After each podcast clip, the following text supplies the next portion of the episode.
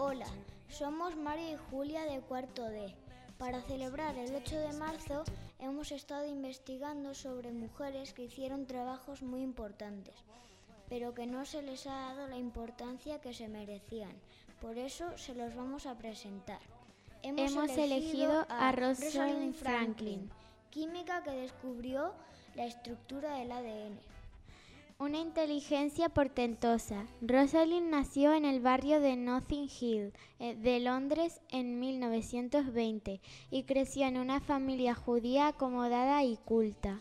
Tuvo cuatro hermanos y su padre era socio de un banco y propietario de una editorial.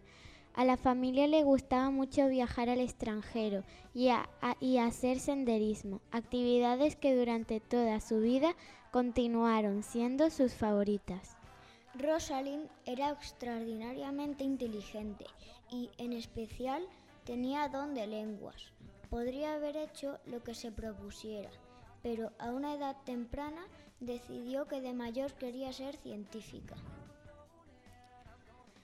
Rosalind fue al Instituto Newham de la Universidad de Cambridge, donde se licenció en química.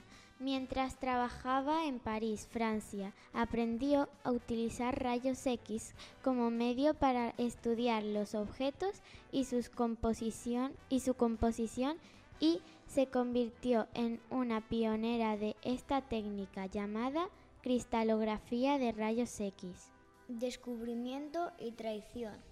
Mientras trabajaba en el King's College de Londres, Rosalind y su alumno Raymond Gosling usaron la cristalografía de rayos X para tomar fotos del ácido desoxirribonucleico ADN.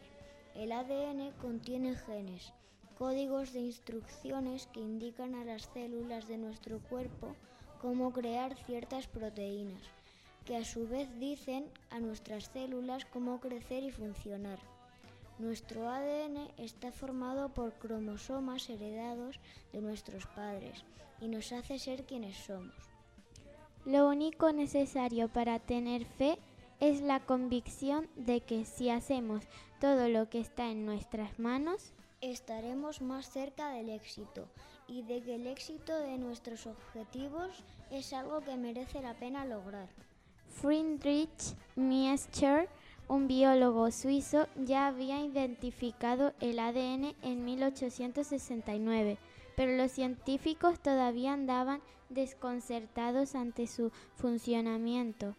Bajo el microscopio tenía el aspecto de largas hebras individuales, pero Rosalind y su alumno hicieron una foto conocida como fotografía 51, que mostraba que el ADN tenía forma de doble hélice. Este descubrimiento supuso un colosal avance. El ADN podía empezar a ser descifrado. La ciencia y la vida cotidiana no pueden ni deben estar separadas. Más adelante, Rosalind se enteró de que tenía cáncer. Continuó trabajando otros dos años, pero murió muy joven, a los 37. Cuatro años después de su muerte, Watson, Crick y Wilkins ganaron el premio Nobel por la fotografía de Rosalind, que habían propiciado que se les ocurriera aquella idea. Rosalind no vivía para ver cómo su descubrimiento dio lugar a avances sustanciales en medicina y cambió la manera de entender el cuerpo humano.